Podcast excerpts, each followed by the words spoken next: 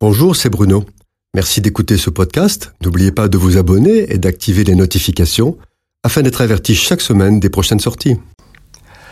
Lorsque j'ai donné ma vie à Jésus il y a 45 ans, il ne se passait pas une semaine sans que l'on entende parler du retour de Jésus, de l'enlèvement d'Église, de la fin des temps.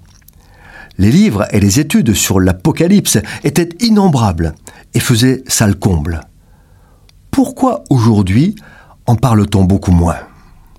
Une première raison est que peut-être l'on a crié, trop souvent, que le retour de Jésus était imminent. Il aurait été plus sage de crier La nuit vient, veillez et priez.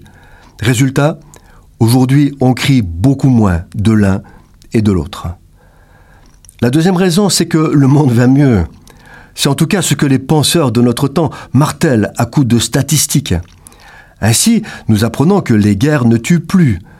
Elles ne sont aujourd'hui qu'au cinquième rang des causes de mortalité. Magnifique, il n'y a plus de guerre. On nous dit qu'il n'y a plus de famine, à part celle organisée par des dictateurs pour se débarrasser de populations exécrées. Mais on oublie de dire que la moitié de la population mondiale ne mange pas à sa faim. On nous dit qu'il n'y a plus d'épidémie, mais il n'y a jamais eu autant de maladies incurables. À les écouter, le monde va mieux. Tellement mieux que la consommation d'antidépresseurs et de drogues est gigantesque. Et ne parlons pas des suicides, plus nombreux que jamais. Par contre, personne ne fait de statistiques sur les inégalités. Des pauvres, toujours plus pauvres, et des riches, toujours plus riches. Et qu'en est-il du bonheur? L'égoïsme est sûrement une troisième raison. Le moi l'emporte sur l'intérêt collectif. Chaque jour, on nous répète des slogans qui transforment en profondeur les mentalités. Rends ta vie passionnante. C'est toi qui compte. Tu le vaux bien. Va au bout de toi-même. Tu dois te réaliser. Crois en toi, etc.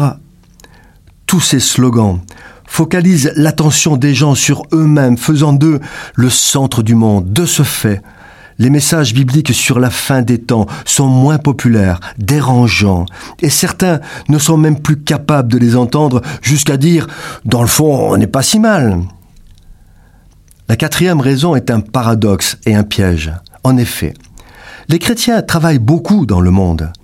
Il y aurait des millions de conversions, des églises se créent tous les jours, c'est merveilleux. Nous en parlons, et nous en parlons beaucoup, et nous avons raison de le faire. Il faut en parler. Mais en réalité, en termes de pourcentage, combien cela représente-t-il de vrais enfants de Dieu par rapport aux 7 milliards d'êtres humains dans le monde? Il ne faut pas que l'arbre cache la forêt. Et la forêt, c'est quoi?